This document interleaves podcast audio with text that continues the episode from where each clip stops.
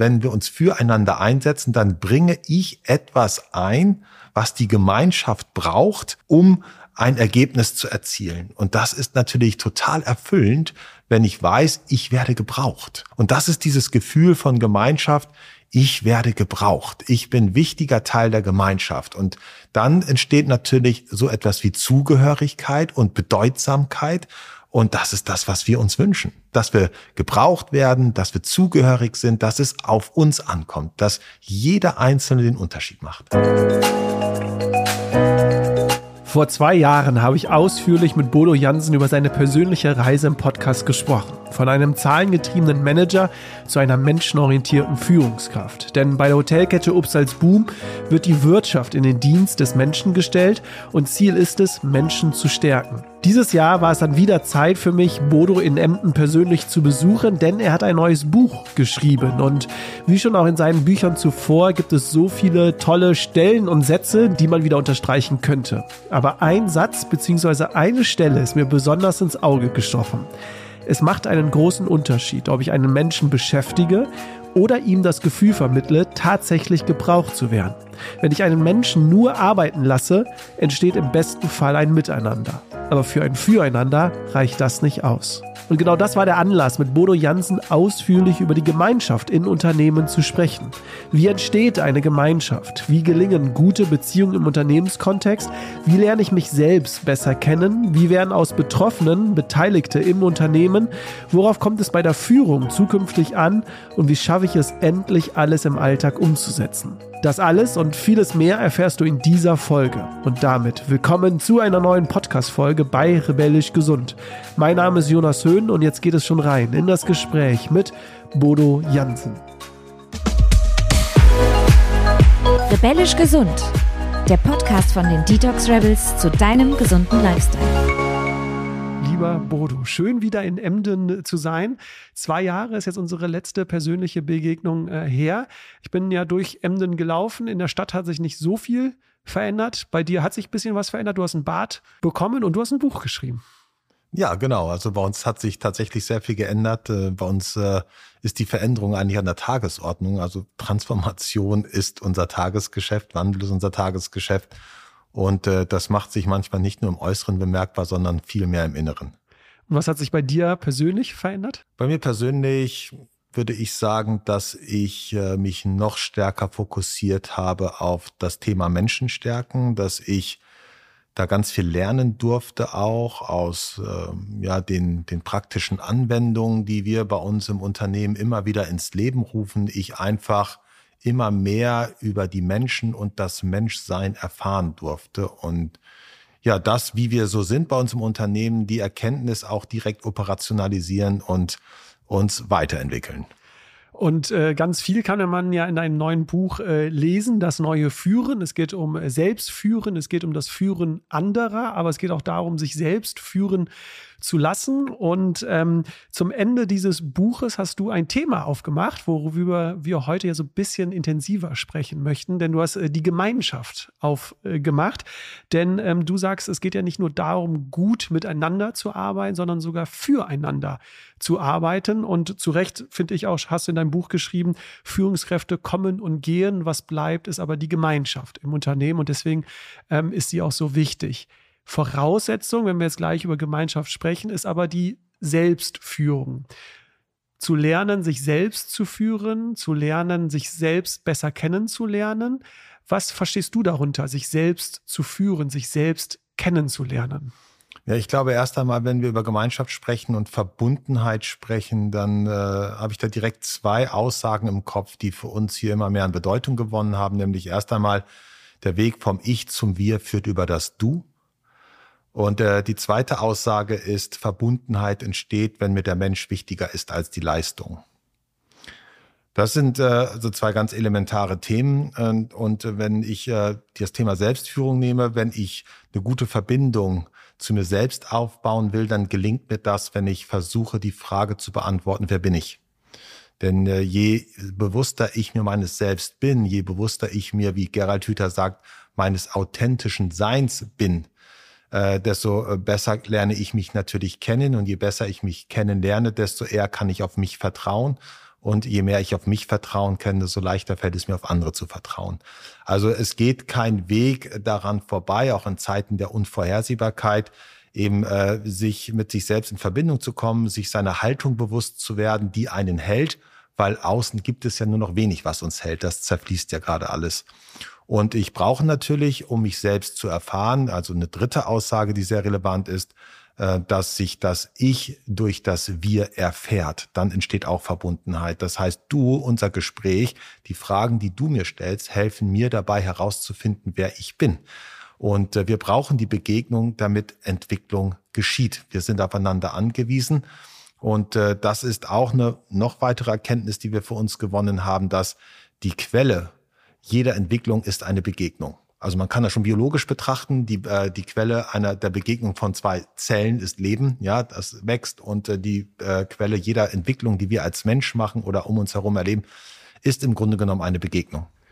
Und wie hast du dich besser kennengelernt? Wie hast du herausgefunden, wo, wo Herz, Kopf, Seele, wo das so im Einklang ist? Ähm, wie hast du das in den letzten Jahren für dich herausgefunden? Ja, was, was sehr entscheidend ist, was mir sehr dabei hilft und äh, wovor immer noch sehr viele Menschen Respekt haben, das sind die negativen Emotionen. Nämlich äh, die negativen Emotionen äh, ja, zeigen mir ja, dass irgendwo etwas verletzt worden ist, was mir wichtig ist. Also eine Enttäuschung zum Beispiel. Und äh, eine Enttäuschung pflastern unseren Weg zur Selbsterkenntnis. Ne? Dass äh, in dem Moment, wo wir enttäuscht werden, äh, erleben wir ja eine Wahrheit, eine Realität, die uns näher kommt. Also wir werden enttäuscht. Wir haben uns vorher getäuscht und jetzt sehen wir klar. Und es sind ganz besonders die, die negativen Emotionen, die mir dabei helfen, mir als Mensch, mir meines Selbst bewusst zu werden. Aber geht es nicht auch darum, ähm, weil das ich so auch ein bisschen aus deinem Buch äh, rausgelesen habe, dass es nicht nur darum geht, äh, zu lesen, ähm, ganz viele Sachen zu hören und sich irgendwie inspirieren zu lassen, sondern auch in dieses, in dieses Tun kommen, in dieses Ausprobieren, in diese Erfahrung kommen? Ja, das Wissen und das Lesen, das äh, hilft uns eigentlich relativ wenig. Ähm, allein schon neurobiologisch, ja, das Wissen wird verankert im präfrontalen Kortex und in dem Moment, wo wir in Notsituationen geraten, sind das die Areale, die am ersten abgeschaltet werden bis so weit, bis wir irgendwann im archaischen Notfallmanagement unterwegs sind, auf Stammhirnniveau. Ähm, also es geht schon äh, mehr darum, eine Erfahrung zu sammeln. Als ich damals bei Anselm Grün war, da war es ja, ging es ja um die Frage oder die Aussage, nur wer sich selbst führen kann, kann andere führen. Und es ging darum, ja, ähm, wenn ich mich selbst führen will, wohin will ich mich denn führen? Und letztendlich äh, geht es, glaube ich, da jedem von uns so, dass wir uns ähm, in eine Richtung führen wollen, die uns dabei hilft, das Leben zu finden, das zu uns passt, dass wir Zufriedenheit wahrnehmen und erleben, dass wir gesund sind, dass wir abends gut in den Schlaf kommen. Und was es dafür braucht, ist ähm, die Antwort auf die wirklich wichtigen Fragen des Lebens, nämlich wofür lohnt es sich, jeden Tag aufzustehen? Was äh, sind meine Talente? Was sind meine Fähigkeiten? Was ist das, was die Welt braucht? Und die Antworten auf diese Fragen, da habe ich drei Wege letztendlich, die mir dabei helfen, äh, sie gut beantworten zu können. Das, das eine ist der Weg in die Kindheit, wo ich mich versuchen kann zu erinnern, was denn das als Kind war, was mich berührt hat, was mich hat meine Zeit vergessen lassen, weshalb ich dann später vielleicht Anschluss bekommen habe zu Hause, weil ich wieder zu spät zu Hause war. Ja, also das, wo ich im Flow war als Kind. Das zweite sind natürlich die Krisen. Da bin ich wieder bei den negativen Emotionen, dass eben Angst äh, eins der entscheidenden äh, Emotionen ist, die wir brauchen, um uns selbst auch ein Stück weit zu erkennen und dann nehmen eben nicht an der Angst vorbei, sondern durch die Angst hindurch zu gehen. Das ist der zweite Weg und der dritte Weg ist die Erfahrung. Also wir machen eine Erfahrung und ich beschreibe ja auch im Buch, wenn es um Führungsarbeit geht, eben dass äh, einen Menschen zu belehren bedeutet, einen Menschen zu entwürdigen oder anders ausgedrückt, ja, wie kann ich denn Menschen eine Hilfestellung leisten, ohne den erhebenden Zeigefinger äh, dort zu geben? Und das geht, indem ich die Menschen dazu ermutige, einlade und inspiriere, selbst eine Erfahrung zu machen.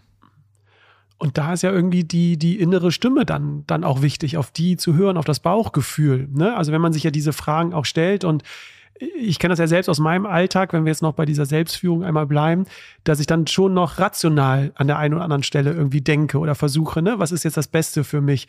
Ähm, wie schaffen wir es mehr, wieder dieser inneren Stimme, diesem Bauchgefühl, dem wieder mehr zuzutrauen? Und ne, wenn man sich ja die Frage stellt, was will ich denn eigentlich wirklich im Leben und ne, wo, wo sind meine Stärken? Oft wissen wir das ja, wenn wir auf unser Bauchgefühl hören, auf unsere Intuition. Ja, das, das bringt mich natürlich zu einem Thema, das, das elementar ist. Da sprechen wir ja von Transformation, Wandel oder Entwicklung.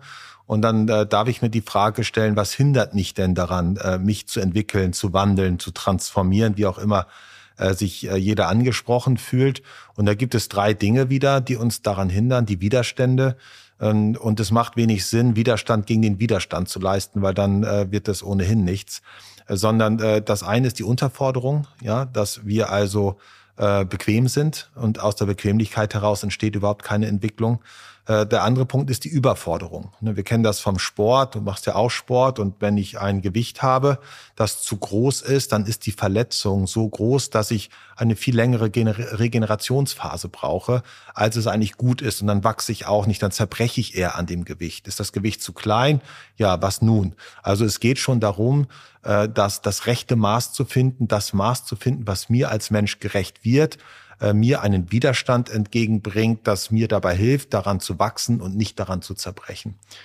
Der dritte Punkt ist das Thema Angst wieder. Also dass die Angst, die uns daran hindert, uns zu wandeln. Und letztendlich geht es äh, darum, aus der Angst heraus ins Vertrauen zu finden, wenn es um Selbstentwicklung und auf dem Weg zur Selbsterkenntnis geht. Und es geht darum, für sich das rechte Maß zu finden. Also was ist das Maß, das mir als Mensch mit meinen Talenten, mit meinen Schwächen, in meiner Situation vielleicht auch gerade gerecht wird, dass ich eben nicht an den Schritten zerbreche. Und eine Sache, die, die mir dort sehr geholfen hat, sind so die zehn Gebote der Gelassenheit, mhm. die von äh, dem alten Papst, ne, äh, Giuseppe äh, Roncalli, und äh, der hat die zehn Gebote der Gelassenheit geschrieben und jedes dieser Gebote fängt an mit heute nur heute. Heute nur heute. Heute nur heute werde ich etwas tun. Und dass der heutige Tag ist eigentlich ein Zeitraum, den ich gut überbrücken kann, indem ich mir etwas zutrauen kann zu tun, ohne jetzt äh, äh daran zu zerbrechen, weil es so eine ewige Zeit ist. Mhm. Und eine Frage, die ich mir da gestellt habe, und du hast es leicht auch im Buch äh, erwähnt, ist, machen wir es uns manchmal zu einfach, zu bequem im Leben? Also haben wir oft vielleicht einfach nur eine falsche Vorstellung von so einem Leben. Du hast nämlich auch in deinem Buch so ein bisschen geschrieben, dass wir es uns manchmal vielleicht zu einfach machen oder zu einfach haben wollen.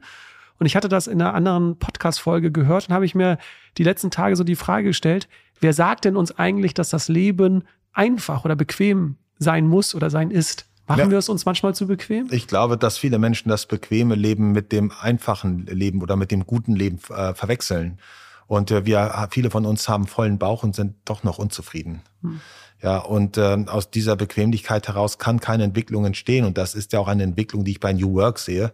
Diese Interpretation, die mit der ursprünglichen Intention des Begründers gar nichts mehr zu tun hat, dass New Work bequem sein muss. Also diese ganzen Themen, vier Tage Woche, flexible Arbeitszeit, das sind vielleicht moderne Methoden und Rahmenbedingungen, die haben aber mit New Work so gar nichts zu tun. Und die Intention des Begründers New Work war ja, was ist das herauszufinden, Arbeit als Mittel zum Zweck zu betrachten, dafür herauszufinden, was ist das, was ich wirklich, wirklich, wirklich will als hm. Mensch? Was ist mir wirklich wichtig? Und die Antwort auf diese Frage, die finde ich nicht im Legestuhl und auch nicht, indem ich ein Buch lese. Sondern ins, äh, ins Machen komme, ins, ins, ins Handeln und vielleicht auch, wie du es ja gesagt hast, durch in Anführungsstrichen negative Emotionen durchzugehen, ne, wenn die Angst da ist.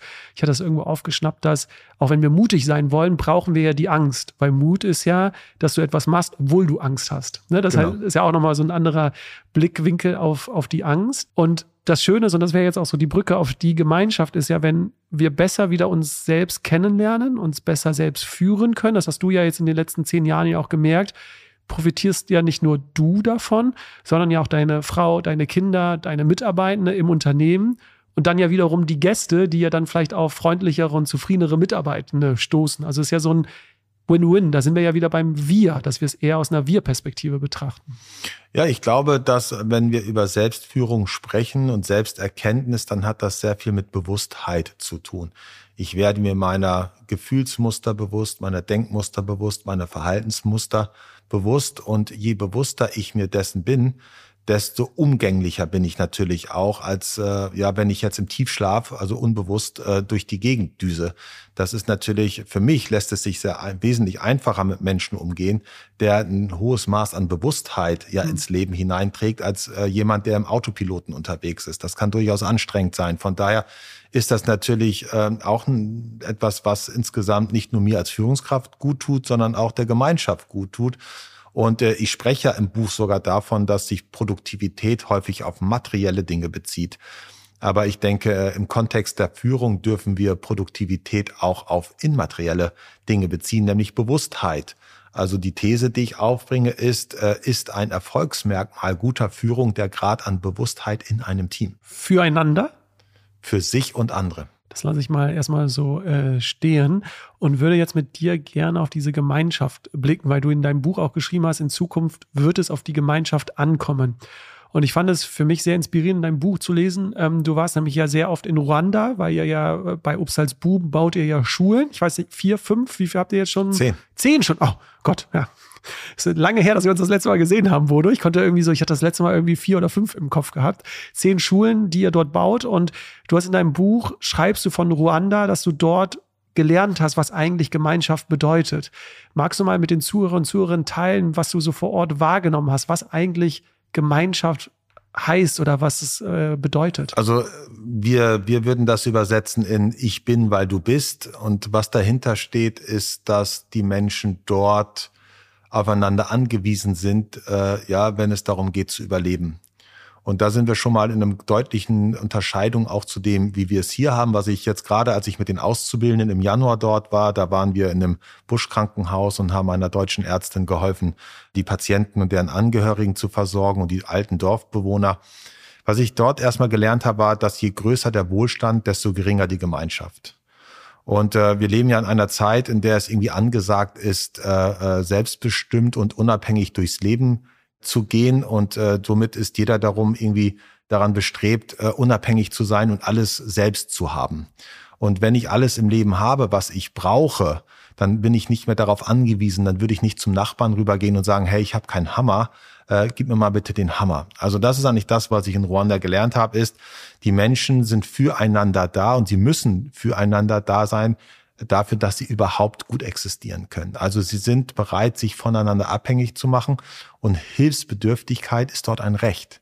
Das ist nichts Schlechtes und das würde ja hier als negativ angesehen werden, wenn man hilfsbedürftig ist. Dann ist man ja in einer Leistungsgesellschaft eigentlich nichts mhm. wert. Und das ist so ein Punkt, den ich für mich erfahren habe, dass die Menschen dort sich füreinander einsetzen. Ich denke da an eine ganz spezielle Situation mit Frauen, denen ich immer begegnet bin auf dem Weg zu einer Baustelle. Wir haben dort Häuser gebaut mit einer bloßen Händen und die haben sich regelmäßig dort getroffen, also 10, 15 Frauen und äh, saßen dann dort zusammen und jede dieser Frauen hat dann äh, 100 Rwanda-Francs mitgebracht oder 1000 Rwanda-Francs mitgebracht, umgerechnet 80 Cent. Dann haben die das eingesammelt und haben sich dann äh, hingesetzt und jede konnte hervorbringen, was ihr Bedürfnis gerade ist. Also sie braucht vielleicht etwas für den Arztbesuch oder das Kind braucht eine Schuluniform. Das wurde alles vorgetragen und dann wurde gemeinsam darüber beratschlagt, ja, äh, wer hat denn jetzt das größte Bedürfnis und wer braucht jetzt diesen Pott, würden wir hier sagen. Und dann wurde derjenigen, die äh, das dringendste Anliegen vorgebracht hat, dieser Pott gegeben damit sie äh, diesem, äh, diesem Bedürfnis nachgehen kann. Und wenn das dann nicht äh, da war, keine dringenden Anliegen da war, dann wurde das eingezahlt.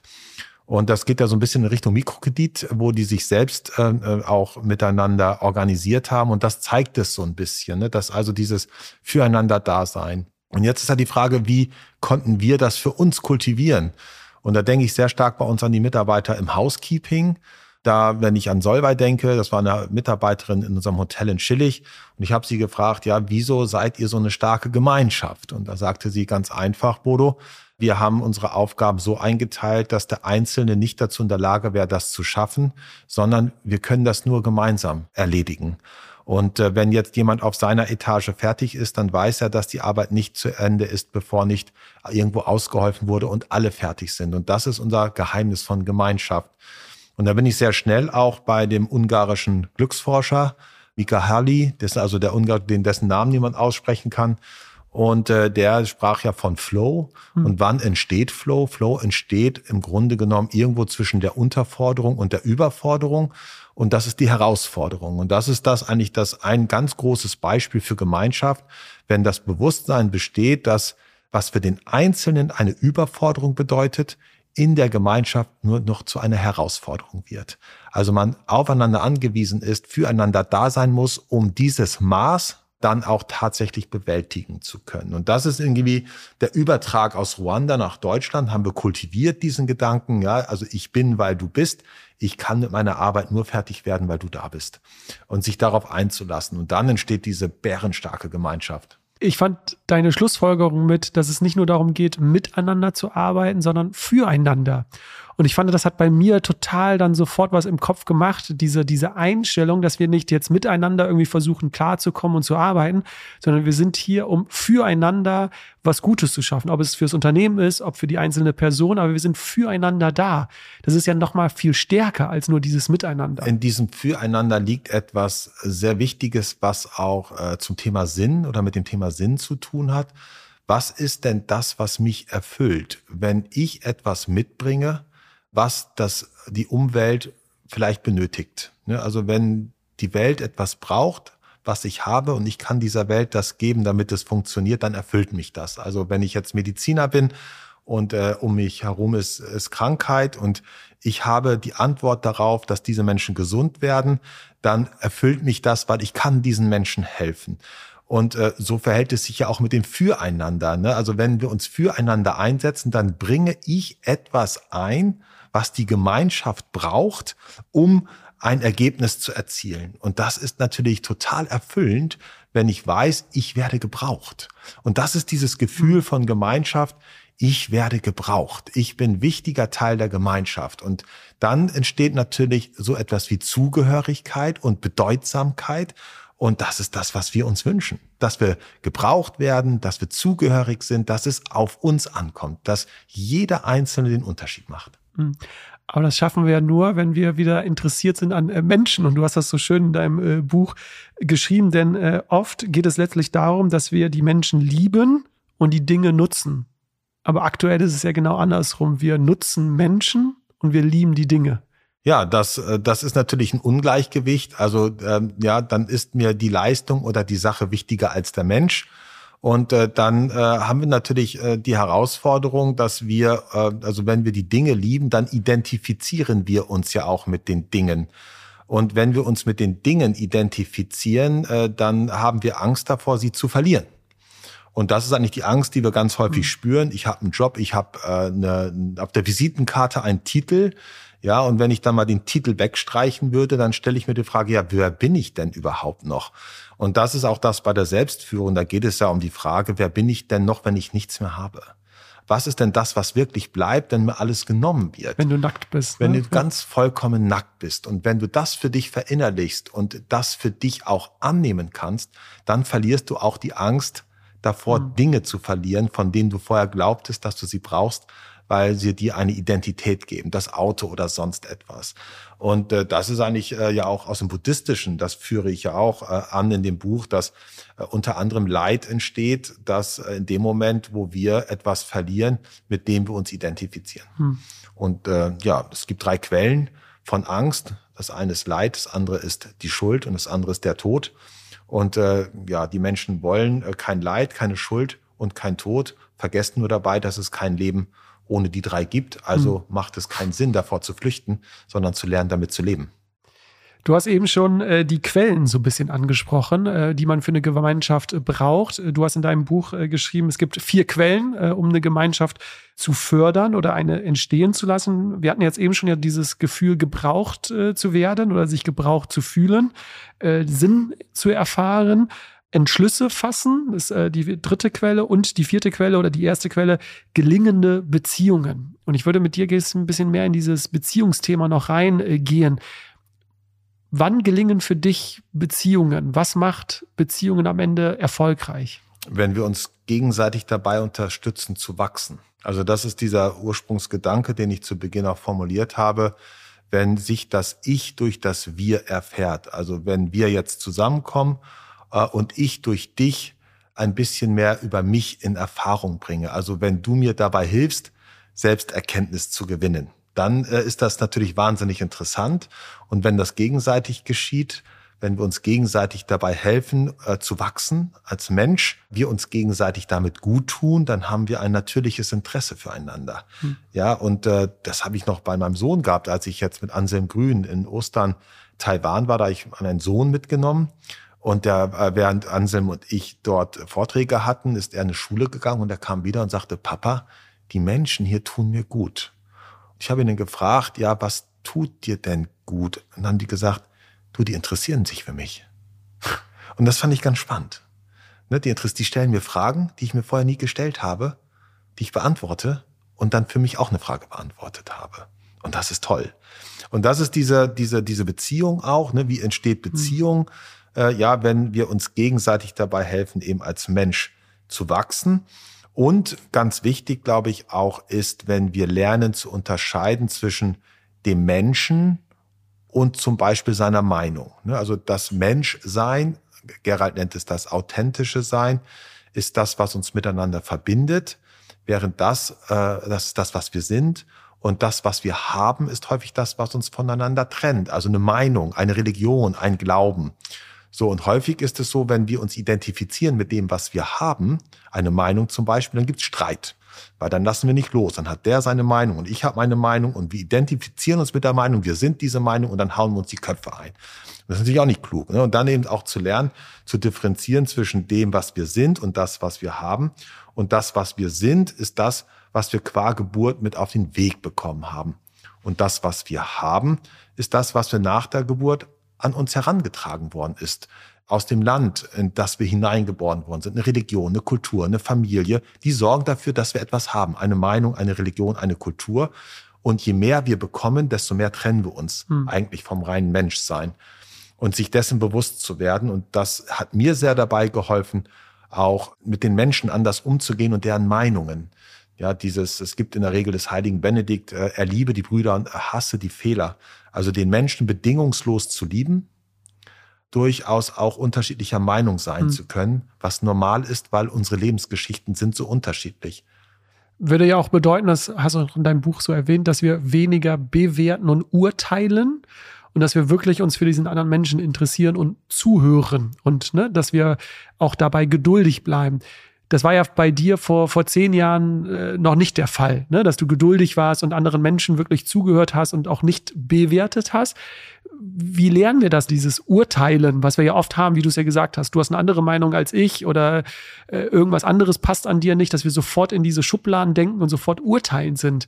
Wie schaffen wir es, diesen, diesen nackten Blick eher noch zu bewahren und zu sagen, das ist jetzt erstmal ein Mensch, der hat eine Meinung, ne? Und wir können uns über die Meinung jetzt mal außen ja diskutieren, aber es bleibt ja immer noch Bodo, der Mensch.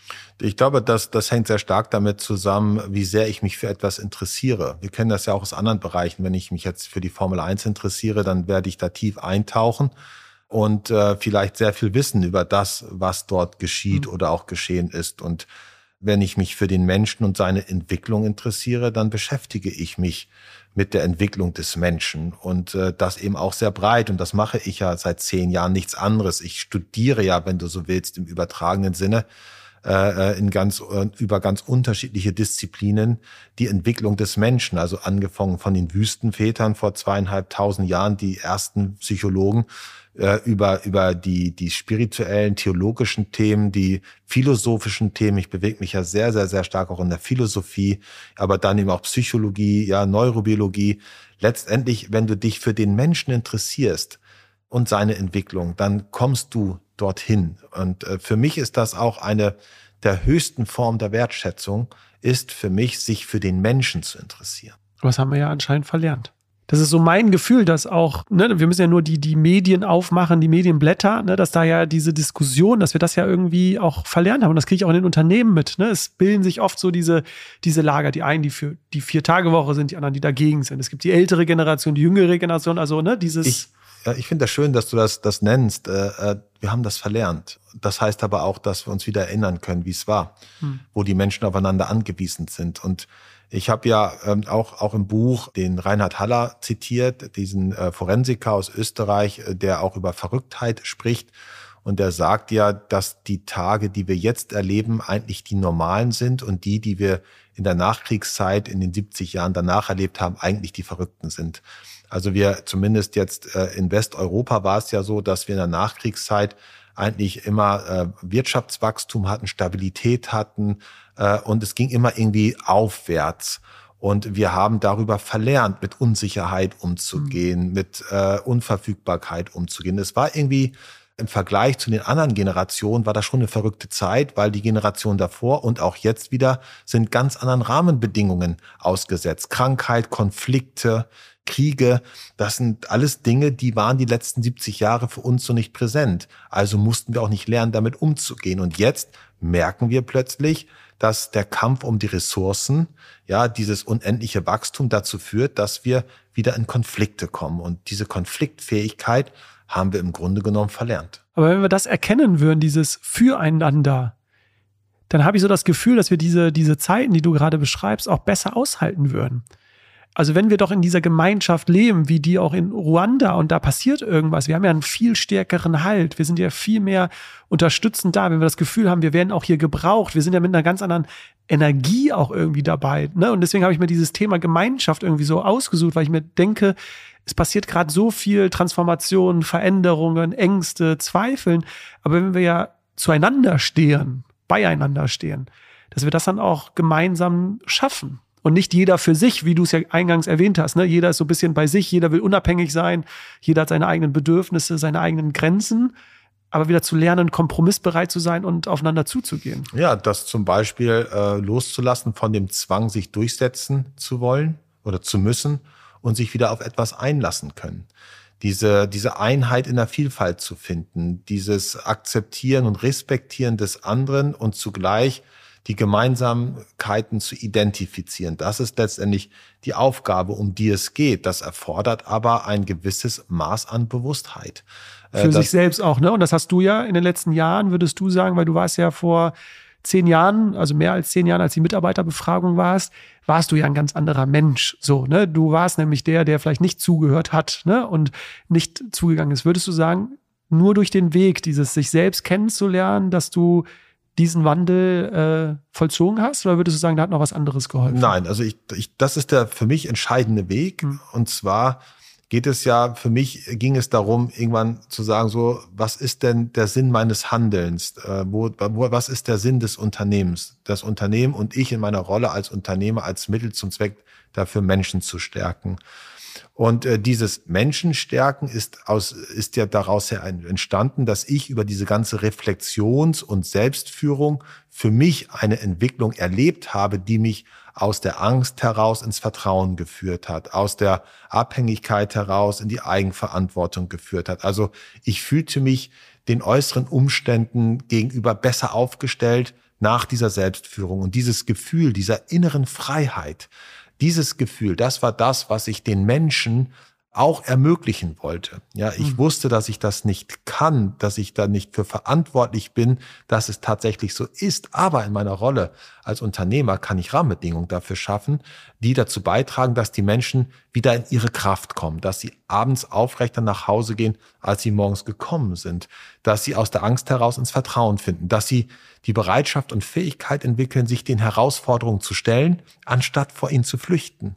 Ja, das ist ja dieser, dieser Antrieb gewesen und Somit habe ich dann alles in die Wege geleitet, mir die Frage gestellt, ja, wie sieht denn eine Führung aus, die Menschen stärkt? Und das Thema ist eigentlich Resilienz. Ne? Und das ist das, was die letzten zehn Jahre, worauf wir hingearbeitet haben. Und jetzt dürfen wir erleben, voller Dankbarkeit, dass die Arbeit, äh, auf die wir uns fokussiert haben, dieses Menschen stärken, diese Resilienz entwickeln, jetzt dazu beigetragen hat, dass wir Menschen im Unternehmen wissen, die sich nicht erschrecken lassen durch das, was um sie herum geschieht. Die sind relativ unerschrocken. Ja, und äh, das erleben wir auch an ganz vielen Symptomen, dass wir schon sehr, sehr resilientes Team haben. Deswegen bin ich ja so gerne hier bei dir, äh, Bodo, weil ihr da echt für mich so ein Pionier seid, die das ja früh, wie gesagt, 2010 hat ja die ganze Reise begonnen, schon sehr früh äh, begonnen haben. Wir waren eben bei den verschiedenen Quellen. Also wir haben jetzt gesagt, okay, um diese Gemeinschaft zu stärken, brauchen wir auf der einen Seite die Beziehungen, die, die gelingen, Ne? Ich mag das Wort gelingen. Ich habe es auch vom Gerald Hüther. Das ist ein schönes äh, Wort. Wir hatten ähm, die zweite Ge Quelle gebraucht zu werden, sich gebraucht zu fühlen, Sinn zu empfinden, also das Warum. Und die letzte Quelle, die fand ich noch spannend, weil ähm, die ja besagt, Entschlüsse zu fassen. Also wie werden Entscheidungen getroffen?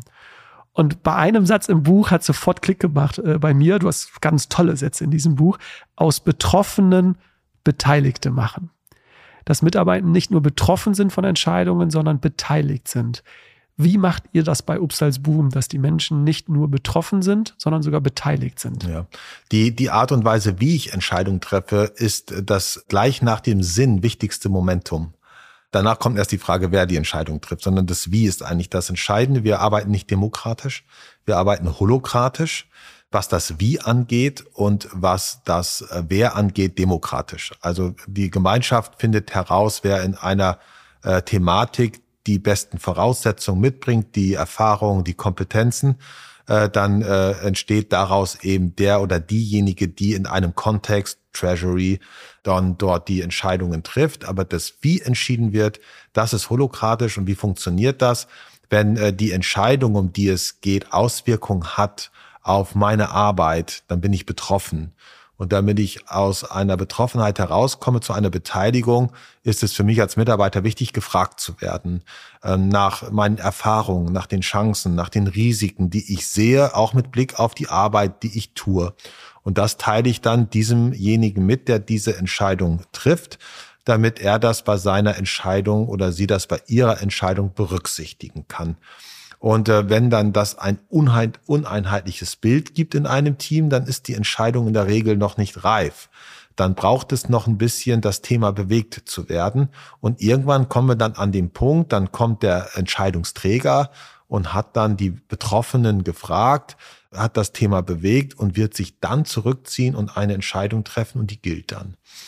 Das ist äh, der Weg, den wir für uns so entdeckt haben, dass der A effizient ist, und dadurch, dass wir den Weg der Entscheidungsfindung gemeinsam erarbeitet haben, auch akzeptiert ist. Und woran liegt es, dass in so vielen Unternehmen die Führungskräfte genau das Gegenteil machen? Ich glaube, das ist einfach und bequem. Also zumindest zunächst einmal. Es gibt ein afrikanisches Sprichwort. Wenn du schnell sein willst, geh alleine. Wenn du weit kommen willst, nimm dein Dorf mit. So, und äh, da geht es dann darum, äh, schnelle Entscheidungen zu treffen. Und ich habe ja selbst die Erfahrung gemacht, ich bin ja selbst so jemand, der sehr leicht dazu neigt, äh, aus dem Bauch heraus schnell eine Entscheidung zu treffen. Und in der Regel ist das nicht gut. Also die Umsetzung der Entscheidung dauert wesentlich länger. Äh, in der Regel ist es dann noch nicht mal eine gute Entscheidung. Ja, also eigentlich entstehen daraus nur Nachteile und das ist vielleicht auch aus einer Gewohnheit heraus entstanden. Die guten Entscheidungen, die auch tatsächlich dann in eine gute Umsetzung in einer guten Umsetzung sich wiedergefunden haben, waren die, wo wir genau diesen Prozess eingehalten haben. Ist das der Grund, warum du in deinem Buch äh, schreibst, Führungskräfte sind der wahre Produktivitätskiller? Oder würdest du sagen, äh, das liegt maßgeblich noch an etwas anderem? Ich glaube, dass Produktivitätskiller genau diese äh, eigenmächtigen, äh, willkürlich getroffenen Entscheidungen sind, die äh, vielleicht der, die Führungskraft gut findet, aber der Rest ziemlich bescheiden. Aber dann würdest du jetzt äh, die Führungskräfte doch auch einladen, gemeinsam zu entscheiden. Ne? Also ja, das ist ein Trugschluss. Dieses gemeinsam entscheiden war ein großes Nicht gemeinsam entscheiden, sondern okay, genau, dann klär's kurz auf. Ja, das war tatsächlich ein großes Missverständnis bei uns. 2015 habe ich das Buch Reinventing Organization bei uns eingeführt und kommentiert. Und aus diesem holokratischen Ansatz, der dort beschrieben wurde, wurde, wir entscheiden gemeinsam. Das Problem war, dass dieses gemeinsam Entscheiden in der Situation äh, zu einem Vakuum geführt hat, weil die Menschen noch nicht so weit entwickelt waren, auch in die Konflikte reinzugehen und aus Angst vor Konflikten gar keine Entscheidung getroffen haben.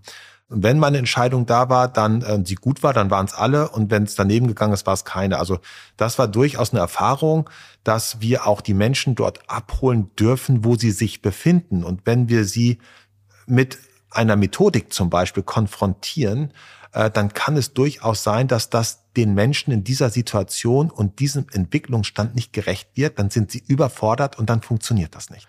Magst du die Geschichte aus Ruanda äh, teilen, die du mit deiner Auszubildenden, glaube ich, war das, äh, wo du ja im Buch festmachst, woran das liegt, dass manche Menschen einfach noch nicht so weit sind. Ich glaube, das war vom Bahnhof, äh, du wusstest genau, wie der Weg ist und äh, sie wusste ja. gar nicht, wo lang. Und, ne? Das ist ja auch ein bisschen in dem Kontext entstanden, dass es sehr schwer ist, Erkenntnisse und Bewusstsein dann auch immer wieder in die Tat umzusetzen. Also wir wir als jeder Mensch und auch als Führungskraft, da ist es natürlich besonders tragisch, wenn in Anführungsstrichen große äh, Menschen kleine Dinge schon falsch machen, ist das äh, tragisch. Also groß im Sinne von, zu denen geschaut wird, die eine Vorbildfunktion haben.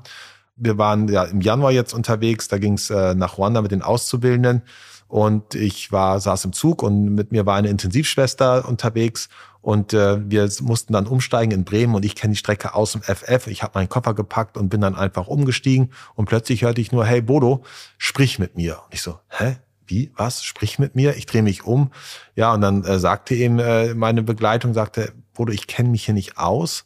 Äh, ich fühle mich hier wie ein Anhängsel. Sag mir bitte vorher, worum es geht und wo wir lang gehen. Dann fühle ich mich wohler. Und das war so ein ganz typisches Bild auch einer Führungskraft, auch so wie ich mich selbst in der Vergangenheit immer wahrgenommen habe. Wir rennen dann los und gehen davon aus, dass alle Beteiligten um uns herum den gleichen Kenntnisstand, den gleichen Wissensstand, den gleichen Fähigkeiten, die gleichen Talenten haben und wundern uns dann, dass es nicht funktioniert. Und da ist es ihm wichtig, eben seinen Standpunkt auch mal zu verlassen und sich in die Perspektive des Gegenübers hinein zu versetzen, um die Menschen dann dort auch abzuholen, wo sie sind. Ja, also der Bergführer, der nimmt sich ja selbst auch nicht als Maßstab, wenn er eine Gruppe von Greenhorns versucht, den Berg hochzubringen. Das, das funktioniert nicht. Ich will jetzt nochmal mit dir die Perspektive drehen, weil uns hören ja auch ganz viele zu, die keine Führungskräfte sind. Und oft ist ja da auch Unverständnis. Ne? Also wenn du jetzt so die Geschichte beschreibst, kann ich mir schon vorstellen, dass die einigen nicken und alle sagen, ja, so ist genau meine Führungskraft. Die rennt einfach los und vergisst mich irgendwie dabei. Dass wir jetzt einmal die Perspektive der Mitarbeitenden einnehmen, weil oft ist es ja, dass die Führungskraft so handelt aus Angst heraus. Ne? Kontrolle und, und all diese Verhaltensweisen ist ja nicht, um den anderen zu schaden, sondern ja eher irgendwie, um sich selbst zu schützen. Wie können wir vielleicht äh, den Mitarbeitenden quasi was mit auf den Weg geben, dass sie da auch ne, verständnisvoller oder vielleicht mit einer anderen Brille die Führungskräfte mal ja, das, was du, das, was du sagst, ist ja wichtig. Also ein Großteil der Verhaltensweisen, die ich auch bei Führungskräften sehe und auch natürlich auch bei mir wahrnehme, sie haben ihren Ursprung in einer Angst. Das ist sehr wichtig, sich dessen bewusst zu werden, weil äh, ich mit Menschen, die Angst haben, anders umgehe als wenn ich sie einfach nur als ignorant oder arrogant oder gewalttätig interpretiere. Gewalt ist immer Ausdruck von Angst. Ja, ist mal so eine Aussage, die ich gebracht habe. Und wenn ich jetzt von den Supermarkt gehe und da ist ein Hund äh, angeleint und der beißt und fletscht die Zähne und ich weiß, dass der Angst hat, was mache ich dann? Dann gehe ich in die Knie, mache mich klein, strecke die Hand aus und versuche das Vertrauen zu gewinnen. Mhm. Das ist eigentlich der normale Reflex, wenn wir einem Wesen begegnen, das Angst hat, dann machen wir uns klein, strecken die Hand aus und versuchen das Vertrauen zu gewinnen. Und wenn wir das auch mit Führungskräften tun, von denen wir wissen, dass deren Verhaltensweise äh, äh eben sehr angstgeprägt ist, dann kann ich mich überwinden, ja, diesen Menschen dabei zu helfen, das Vertrauen zu gewinnen, mein Vertrauen zu gewinnen. Wenn mir das gelingt, dann wird sich das Verhalten dieser Führungskraft auch ändern. Und das ist für mich ein ganz, ganz wichtiger Aspekt, das nicht zu verurteilen, sondern zu verstehen. Mhm. Wieso verhält sich dieser Mensch so? Und in der Regel ist es Angst. Also es war bei mir so, das habe ich auch in dem Buch sehr deutlich beschrieben, dass ich sehr viel Angst hatte, auch in der Vergangenheit. Vor was? Ja, davor nicht zu genügen, äh, ja, äh, das Fehler zu machen, das Unternehmen in die Krise zu führen, also so, vor so vielen Dingen hatte ich Angst. Also der ganze Weg der ersten Jahre in unserem Unternehmen, die ganze Bürokratie zum Beispiel, war ein Ausdruck von Angst. Ja, ähm, Angst äh, schafft Bürokratie und Bürokratie erwirkt das Vertrauen. Hm. Ähm, das ist das, was ich erlebt habe. Und äh, wenn wir bei Mitarbeitern das Bewusstsein entwickeln können, dass ein Großteil der Verhaltensweisen, die sie bei ihrem Chef sehen, eigentlich nur Angst sind, dann äh, wird der Umgang ein anderer. Aber da sind wir ja auch wieder, und deswegen ist das so meines Erachtens die zentrale Botschaft auch äh, dieser Folge, da sind wir ja auch wieder bei diesem Füreinander. Weil die Führungskräfte ja die Mitarbeitenden dann vielleicht brauchen, um zu zeigen, so, hey, Bodo, du brauchst keine Angst zu haben, wir sind bei dir, wir helfen dir, ne? Und, und, und. Also sich ja gegenseitig zu stärken. Das heißt ja nicht, dass die Führungskraft nur die Mitarbeitenden stärken muss und ja. fördern muss, sondern ne, ist ja keine Einbahnstraße. Also ich erlebe das tatsächlich bei uns. Wir hatten äh, vor ein paar Wochen eine etwas äh, anspruchsvolle Situation, wo ich äh, versucht habe, zunächst einmal das irgendwie selbst zu lösen, habe mich dann aber eben äh, auch dem Team offenbart und äh, die, das Team hat dann gesagt, hey Bodo, du bist nicht allein. Und das hat bei dir gewirkt, oder? Das ist der Wahnsinn. Also das zu erleben, wenn du weißt, du hast eine anspruchsvolle Aufgabe vor dir und du versuchst das klar zu machen, vielleicht auch um die anderen zu schützen. Und dann merkst du aber, hey, es ist wichtig, die anderen dazu abzuholen. Und dann gucken dich alle an und sagen, hey, du bist nicht allein. Das ist das Größte, was einer Führungskraft passieren kann. Dieses Gefühl, als Führungskraft nicht allein zu sein. Und ich glaube, viele Führungskräfte fühlen sich allein. Gerade in diesen Zeiten, oder? Wo ich so das Gefühl habe, dass auch so viel von diesen Führungskräften verlangt wird. Ne, die müssen jetzt, die müssen führen, die müssen aber auch inhaltlich top sein, top Entscheidungen treffen, müssen sich jetzt einerseits verletzlich zeigen, müssen aber sich auch andererseits wieder stark irgendwie, also ne, ich habe so das Gefühl, ne, die müssen jetzt irgendwie mit hybriden Arbeiten klarkommen, die Menschen auch irgendwie digital ne, füreinander da sein, Sicherheit sorgen auf der einen Seite, auf der anderen Seite auch wieder Freiräume schaffen. Also das ist ja wirklich so komplex geworden, dieses Thema, äh, eine Führungskraft zu sein. Ja, ist es. Und äh, wir haben als Führungskraft gelernt, vielleicht die Dinge allein lösen zu müssen. Und viele Menschen äh, verbinden das vielleicht auch noch mit einem Gesichtsverlust, sich auf die Hilfe anderer einlassen zu können. Und da sind wir wieder bei diesem ähm, Ruanda-Gedanken, dass Hilfsbedürftigkeit ein Recht ist und Hilfsbedürftigkeit nichts ist, wofür man sich schämen muss, sondern da sein, sein Ego zu überwinden, ja, den Schatten zu überspringen und zu sagen, hey, ich kann das nicht alleine. Das ist nicht möglich. Ich bin darauf angewiesen, dass es Menschen um mich herum gibt, die mir dabei helfen, uns als Gemeinschaft dabei helfen, diese Aufgaben zu lösen. Und in dem Moment ist die Führungskraft nicht mehr alleine. In dem Moment, wo sie sich dazu überwindet, das gegenüber dem Team zu kommunizieren, ist die Führungskraft nicht mehr alleine den Führungskräften auch klar zu machen, vielleicht, dass es gar nicht unbedingt nur um die Zufriedenheit von Mitarbeitenden geht. Das hast du in deinem Buch geschrieben und ich habe das äh, vor einigen Wochen in einer anderen Podcast-Folge gehört mit der Nina Strassner von, von SAP, die gesagt hat sogar, wir brauchen die unzufriedenen Mitarbeitenden, weil die ja auch Themen aufmachen.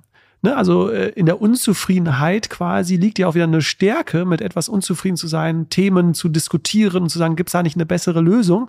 Und du, wie gesagt, hast in deinem Buch äh, geschrieben, dass es kein Führungsstil sein soll, nur auf zufriedene Mitarbeitende auszusein. Nein, das, das sehe ich tatsächlich auch so. Und äh, einmal das, das, das ist ja dieser Bequemlichkeitsaspekt. Mhm. Also damit kommen wir nicht weiter auf Dauer. dass das eine.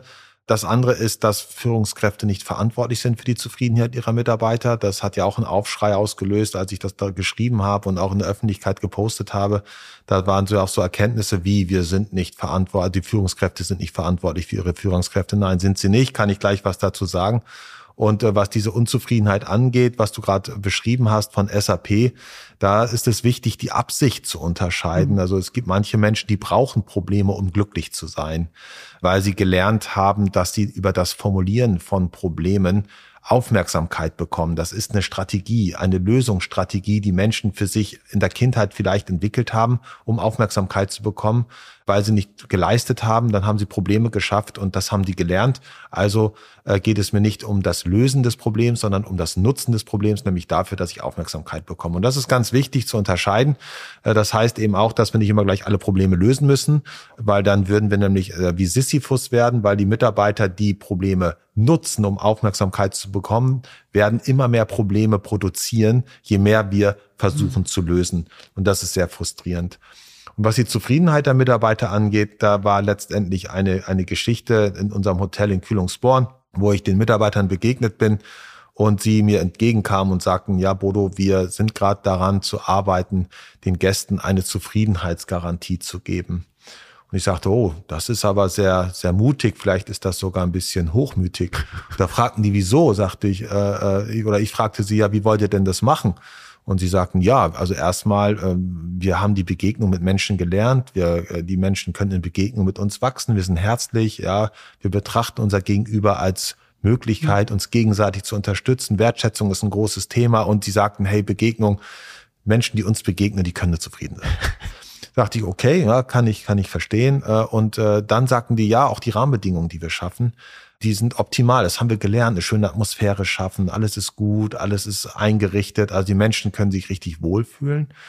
Sagte ich, ja, kann ich auch gut. Und sagten, ja, das reicht doch. Ich sagte, ja, was macht ihr denn mit folgenden Menschen? Ich hatte vor ein paar Wochen eine Kursteilnehmerin, die hat am Tag ihrer Anreise Brustkrebs diagnostiziert bekommen. Könnt ihr für ihre Zufriedenheit garantieren? Und da sagten sie, nee, das können wir nicht. Sag ich, seht ihr? Wir wissen nicht, jeder Mensch trägt etwas in sich, von dem wir nicht wissen, was es ist. Und das gilt für Gäste genauso wie für Mitarbeiter. Und wenn eine Mitarbeiterin oder ein Mitarbeiter vielleicht eine schwerkranke Mutter zu Hause hat, äh, die schon seit Monaten gepflegt wird, dann könnt ihr euch diese Menschen noch so gut mhm. gegenüber verhalten. Ihr könnt die Rahmenbedingungen noch, noch so optimal machen, aber ihr werdet in dem Moment nicht die Zufriedenheit dieses Menschen gewinnen. Das kann auch etwas sein, was viel weiter in der Vergangenheit liegt, eine Kindheitserlebnis, ein Trauma, eine Verletzung. Das war mir wichtig, das zu formulieren. Wir können die Zufriedenheit der Menschen beeinflussen, aber wir sind nicht verantwortlich dafür, dass sie auch wirklich zufrieden sind. Das kann nur jeder selbst sein.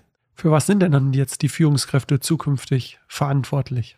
Worum geht's? Ich glaube, dass sie ein Verhalten und Gewohnheiten entwickeln, die es den Menschen leichter machen zu wachsen und dass sie Rahmenbedingungen dafür schaffen, dass Menschen ihre, mit ihren Aufgaben nicht nur mehr fertig werden müssen, sondern das, was sie aufgetragen bekommen haben, auch wirklich gut machen können.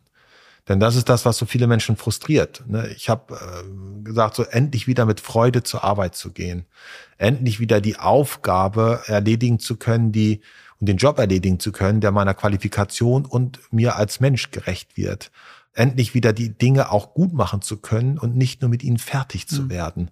Das, weil der Schreibtisch so voll ist und weil der Chef wieder was drauflegt. Das ist so frustrierend für die Mitarbeiter, wenn sie einen Anspruch haben, eine Qualifikation haben und das gut machen möchten und sie es nicht gut machen können, weil es einfach zu viel ist, dann werden die Menschen auch krank. Und ich glaube, das ist so die Hauptverantwortung der Führungskräfte, ein Verhalten an den Tag zu legen, Rahmenbedingungen dafür zu schaffen, dass Menschen ja, die Dinge gut machen können, gestalten können, etwas aufbauen können, auf etwas schauen können, worauf sie auch stolz sind dann. Und das, das geschieht ja zum mhm. Wesentlichen nicht.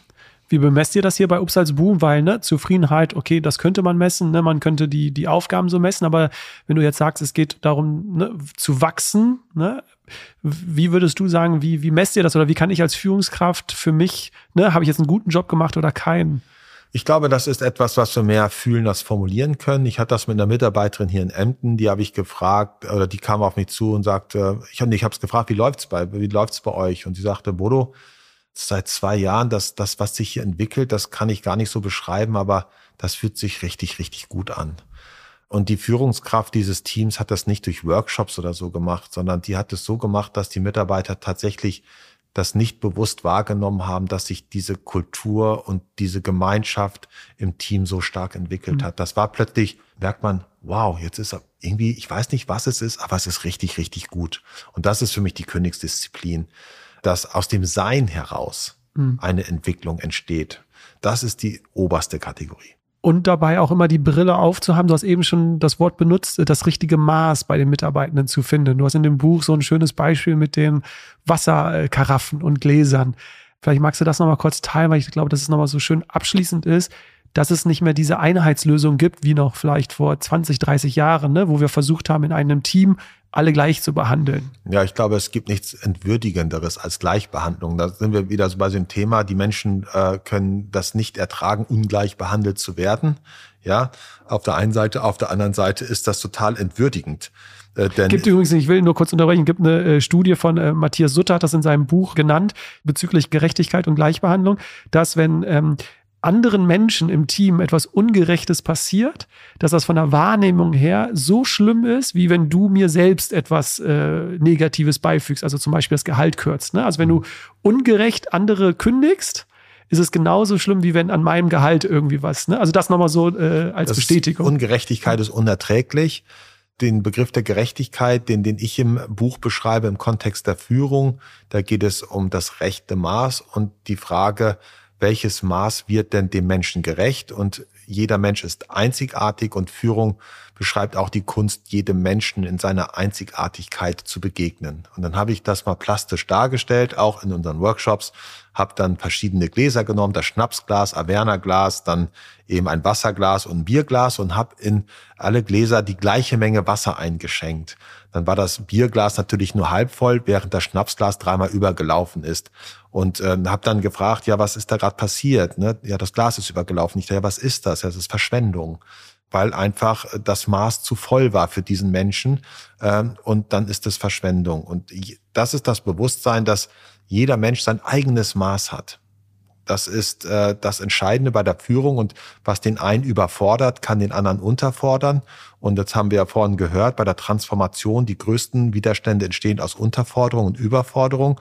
Und wenn ich alle gleich behandle, dann kann eine Transformation schon nicht gelingen. Mhm. Weil ich, die Wahrscheinlichkeit ist einfach zu groß, dass ein Teil der Menschen unterfordert ist, während der andere Teil der Menschen überfordert ist. Und da sind wir wieder beim Füreinander, weil wenn wir ja füreinander, miteinander sind, können wir ja dem anderen auch helfen ne, wenn jemand mal kurz überfordert ist, weil das kann ja immer mal passieren, dass man irgendwas falsch eingeschätzt hat oder ne, dass vielleicht doch mal der Workflow dann doch zu groß ist. Ne? Aber wenn wir füreinander arbeiten, wie jetzt das Beispiel von eurem Housekeeping von den Damen und Herren da, ne, dass man sagt, hey, ich bin jetzt vielleicht schon schneller fertig geworden, weil bei mir nicht so viel übernachtet haben in der Etage.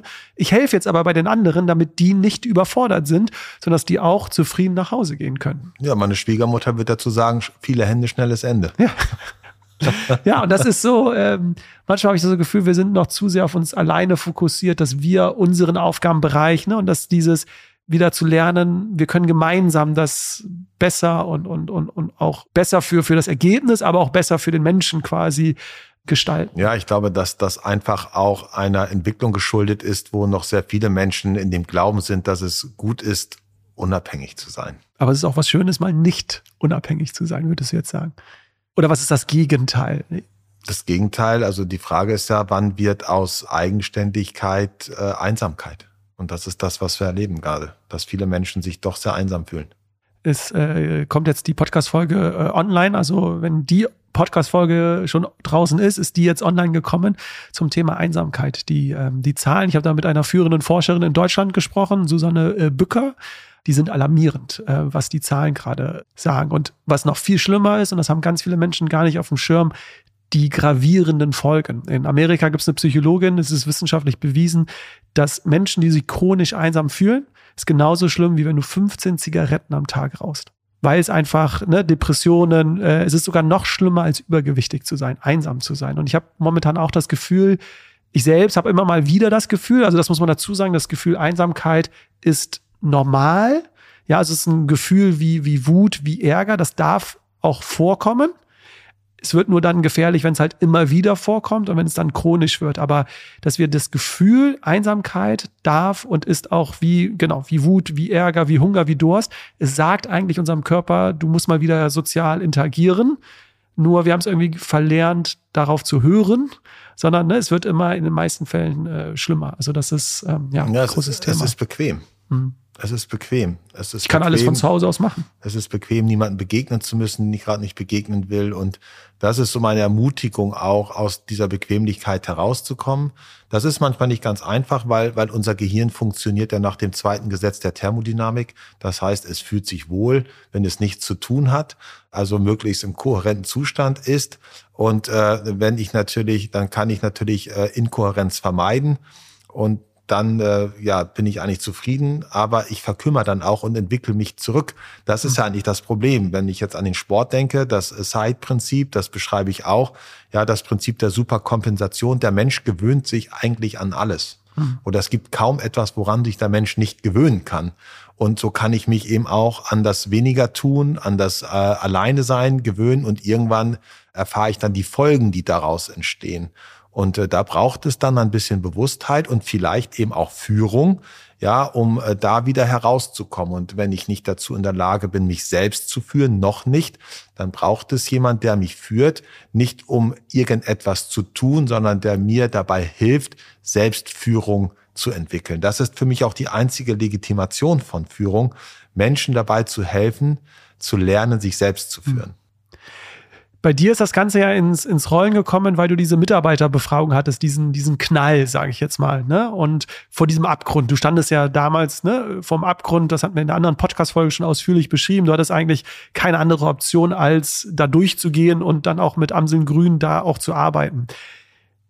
Müssen wir aber immer auf diesen Knall warten? Also wenn jetzt Menschen uns zuhören und da gibt es noch nicht diesen Knall, da gibt es noch nicht eine Befragung, die sagt, wir wollen einen anderen Chef als Bodo Jansen wie kriegen wir diesen Mut? Wie kriegen wir diese, diese Motivation, da dann dran zu arbeiten? Die, die Alternative ist Bewusstheit. Hm. Also wenn ich mir des Lebens, des Denkens, des Fühlens, des Handelns nicht bewusst bin, dann kommt irgendwann die große Überraschung. Dann macht's Peng und dann, ja, das ist ja nichts, weil ich ein schlechter Mensch bin, sondern weil ich auf dem Ohr taub gewesen bin. Ich war mir dessen nicht bewusst, ich habe mhm. das hm. nicht mitbekommen. Ich habe nach bestem Wissen und Gewissen gehandelt aber das habe ich einfach nicht kommen sehen.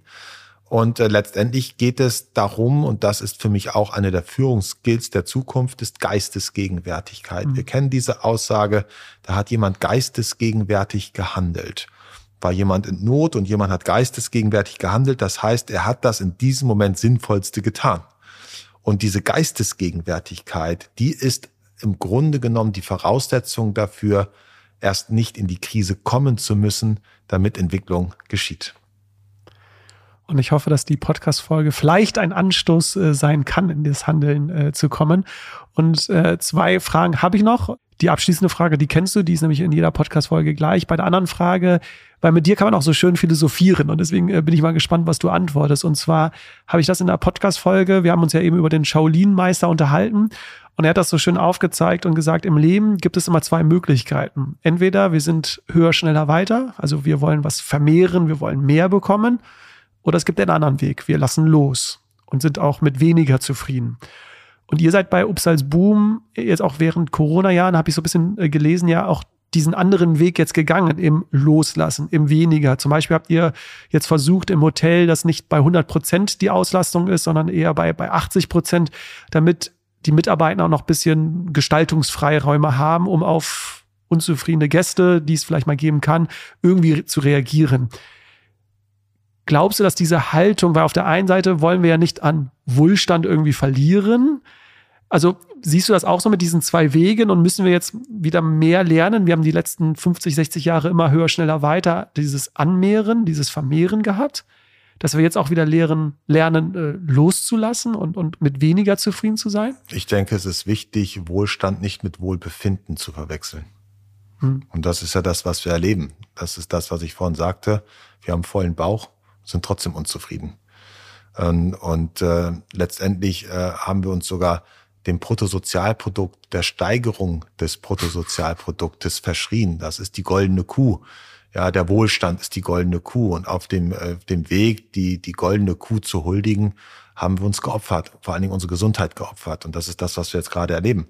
Und also von daher denke ich eher der, der Weg des weniger ist mehr. Hm. Und wenn ich an, an Freiheit denke, dann nicht die Freiheit, etwas zu tun, weil ich es mir erlauben kann, weil ich Verfügbarkeit erhöhe, Macht erhöhe, sondern äh, Freiheit eher im Sinne einer inneren Freiheit, die Freiheit zu haben, sich von etwas zu befreien, zum Beispiel dem Zwang, Anerkennung haben zu müssen oder ja, dem Zwang, sich ärgern zu müssen. Das ist Freiheit. Die ist auch auf Stein gebaut. Die Freiheit, die wir versuchen zu bekommen über Verfügbarkeit und Macht, weil ich mir einen Jet leisten kann, habe ich die Freiheit, nach New York zu fliegen.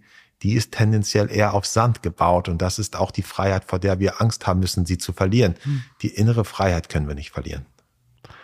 Das ist ein schöner Abschluss. Die innere Freiheit können wir nicht verlieren. Bodo, du kennst die abschließende Frage in unserem Podcast. Ähm, das Motto ist ja nicht mehr, sondern anders. Ähm, ich weiß, dass du jeden Tag immer einen anderen Impuls im Kopf hast. Deswegen bin ich total gespannt, was dir jetzt auf diese Frage einfällt. Was würdest du dir wünschen, was wir jetzt zukünftig anders machen? Was kommt da gerade heute dir in den Sinn? Also ich finde, dass wir, dass die Bewusstheit zu einem in der Führung hochoffiziellen Produktivitätsfaktor benennen dürfen. Also dass Führungskräfte, der Erfolg von Führung nicht nur in der Produktivität mit Blick auf Produkte, materielle Produkte äh, gelegt wird, sondern dass Bewusstheit als Produkt erfolgreicher Führung anerkannt wird. Da sind wir ganz am Anfang, glaube ich. Aber ich hoffe, dass äh, dein Buch und auch die Podcast-Folge dazu einlädt. Wir haben schon viel über das Buch äh, gesprochen. Es ist, wie gesagt, äh, jetzt ganz neu äh, draußen. Der Titel ist äh, Das neue Führen. Führen und sich führen äh, lassen. Du bist aber auch auf allen möglichen Social Media Kanälen sehr aktiv. Also da kann man sich auch schon mal im Vorfeld, bevor man sich überhaupt das Buch kauft, ganz viele Impulse sich holen. Ob es auf äh, LinkedIn ist, auf Instagram ist, immer wieder ähm, hast du da ganz wertvolle äh, Botschaften. Bei Obst als Boom passiert aber auch ganz viel, denn man kann ja nicht nur ähm, bei euch übernachten, sondern man kann ja mittlerweile bei euch auch Workshops buchen, man kann vorbeikommen, ob man irgendwo anders angestellt ist und mal so ein bisschen reinschnuppern will. Ihr bietet jetzt, glaube ich, auch schon Seminare und Workshops an, weil du hast ja gerade schon über eure Zukunft bisschen gesprochen, das Seminarhaus, aber aktuell kann man ja auch schon bei euch äh, gewisse Formate buchen. Ja, wir haben uns tatsächlich äh, vor fünf oder sechs, sechs, sieben Jahren mittlerweile dafür entschieden, 50 Prozent unserer äh, äh Schulungsplätze für Externe aufzumachen. Das sind dann sogenannte Obstsatzbäume auf Zeit. Die Idee ist geboren, weil unsere Fluktuation zu niedrig war und wir brauchten einfach fremde Menschen bei uns in den Reihen, um inspiriert zu werden. Das ist aber ja. auch eine heftige Aussage heutzutage. Unsere Fluktuation ist zu gering. Ja, ich, ja, wenn ich jetzt an dieses Startup denke, die Obstsatzboom Wegbegleiter sind, dass die das machen, da kann ich mich gar nicht mehr bewerben. Hm. Also jeder Bewerber bekommt eine Absage, äh, weil äh, da wird man berufen. Hm. Also das ist auch ganz spannend. Also da kann man sich gar nicht mehr bewerben. Das ist eben äh, etwas, das gewachsen ist jetzt so stark, dass das wirklich noch ein eigenes Profit Center ist. Dass unsere Wegbegleiter, die sind, gehen mit Führungskräften auf den Jakobsweg, äh, die begleiten Unternehmen, die laden Unternehmer ein. Also die haben ein ganz ursprüngliches Interesse, andere Menschen, Führungskräfte, Coaches und Unternehmer äh, daran teilhaben zu lassen, wie es bei uns ist, um sie dann dabei zu unterstützen, ihren Weg in ihrem Unternehmen zu finden. Und das äh, ist gerade aktuell also eine ganz, ganz große Resonanz. Ähm, Unter welchem Stichwort findet man es? Ob es halt Boom und dann? Wegbegleiter, Wegbegleiter. oder Werkstatt. Und das ist ein Team von, von Mita äh, ehemaligen Mitarbeitern, Direktor, Zimmermädchen. Also es sind ganz unterschiedliche Menschen, die eben schon sehr, sehr lange bei uns sind und diese ganzen Entwicklungsprogramme von der systemischen Aufstellung über Coaching, Coaching, Logotherapie, diese Ausbildung haben und einfach eben vor allen Dingen auch aus der operativen Erfahrung heraus die Menschen abholen können. Das ist eben ja nicht nur eine Theorie, die dort vermittelt wird, sondern die Menschen sprechen über Erfahrungen, die sie gemacht haben. Und das habe ich gelernt, ist, wenn ich Menschen informieren will, dann spreche ich über eine Studie. Wenn ich Menschen inspirieren will, dann spreche ich über etwas, was ich selbst als Mensch erlebt habe. Und diese Menschen, die dort sind, sind alle sehr, sehr inspirierend, weil sie einfach nur die Menschen, anderen Menschen daran teilhaben, was sie selbst erlebt haben. Und dann kommt es auch vor, dass äh, ein Auszubildender einer äh, Pressesprecherin eines großen Unternehmens äh, etwas mit auf den Weg geben kann. Die Geschichte vielleicht noch äh, zum Abschluss. Ähm, ich äh, erzähle sie kurz, denn äh, es war jemand bei euch und wollte sich angucken, was ihr so hier alles äh, macht. Und sie war verblüfft, äh, wie ihr das alles äh, umsetzt und schafft und hat sich dann schon überlegt, wie schaffe ich das denn in unserem, ich glaube, es war ein DAX-Unternehmen sogar, ne? wie schaffe ich es äh, in unserem Unternehmen, in unserem Konzern. Und ich habe mir das äh, rausgeschrieben. Äh, euer Auszubildender hat einfach gesagt, es gibt Dinge, die können wir nicht im Kopf beantworten, sondern nur, indem wir etwas tun. Das Beste ist einfach anzufangen. Genau. Und ich glaube, das ist auch das, worum es geht. Diese, dieser Mut, ja. Dieser Mut ist die kleine Schwester des Vertrauens und einfach den Mut zu fassen, etwas auszuprobieren, um über das Auszuprobieren zu wachsen. Und das ist tatsächlich so, viele der Fragen, die wir uns stellen, die können wir nicht im Kopf beantworten. Wir müssen es einfach tun, um die Antwort zu finden. Und das ist das, wozu ich die Menschen, die Zuhörer, die Unternehmer, Mitarbeiter, Führungskräfte einfach ermutigen möchte, das, das Risiko zu wagen. Den Mut aufzubringen, statt der Angst etwas zu tun. Bodo, ich freue mich jetzt auf den Austausch, wenn wir jetzt äh, auf den äh, goldenen Button drücken und äh, die Aufnahme beenden. Aber es war wieder eine, eine große Freude. Die Reise ist immer wieder wert, hier nach Emden zu kommen. Deswegen, Bodo, wirklich vielen, vielen Dank für deine Zeit. Jonas, ganz lieben Dank für den tollen Austausch mit dir. Wie auch das letzte Mal war das wieder ganz großartig. Danke dir.